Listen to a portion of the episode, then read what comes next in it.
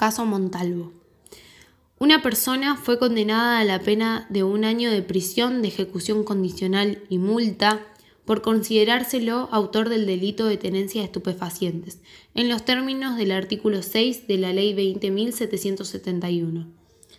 La Cámara, ante la vigencia de la Ley 23.737, pendiente la apelación del procesado, modificación legal de la conducta a él atribuida, al tiempo que disminuyó la pena que fijó en tres meses de prisión de ejecución en suspenso. Contra ese pronunciamiento, la defensa interpuso recurso extraordinario,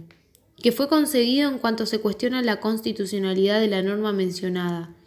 La Corte Suprema de Justicia de la Nación, por mayoría, rechazó el planteo y confirmó la sentencia argumentando lo siguiente.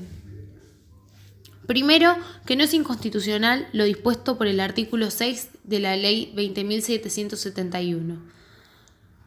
en cuanto prevé el castigo de la tenencia de estupefacientes, aún tratándose de aquella destinada al propio consumo.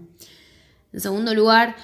no es inconstitucional el artículo 14 de la Ley 23.737 en cuanto prevé el castigo de la tenencia de estupefacientes destinados al propio consumo. Tercero, los motivos dados por el legislador para incriminar la tenencia de estupefacientes remiten a cuestiones de política criminal que involucran razones de oportunidad, mérito o conveniencia, sobre las cuales está vedado a los tribunales inmiscuirse so riesgo de arrogarse ilegítimamente la función legislativa. Cuarto, la cuestión sobre la razonabilidad de una ley que dispone la incriminación de la tenencia de estupefacientes no puede llevar al tribunal a examinar la mayor o menor utilidad real que la pena puede proporcionar para combatir el flagelo de la droga, a menos que las razones dadas por el legislador consagren una norma que atente contra las garantías constitucionales o mediase una manifiesta desproporción entre los fines tenidos en la mira por el legislador y los medios arbitrados para alcanzarlos. Quinto,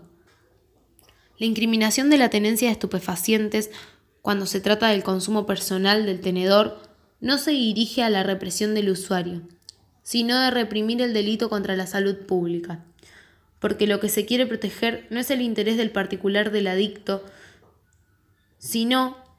el interés general que está por encima de él y que aquel trata de alguna manera de resquebrajar, dado que su conducta también constituye un medio de difusión de la droga. Sexto, conforme al artículo 19 de la Constitución Nacional,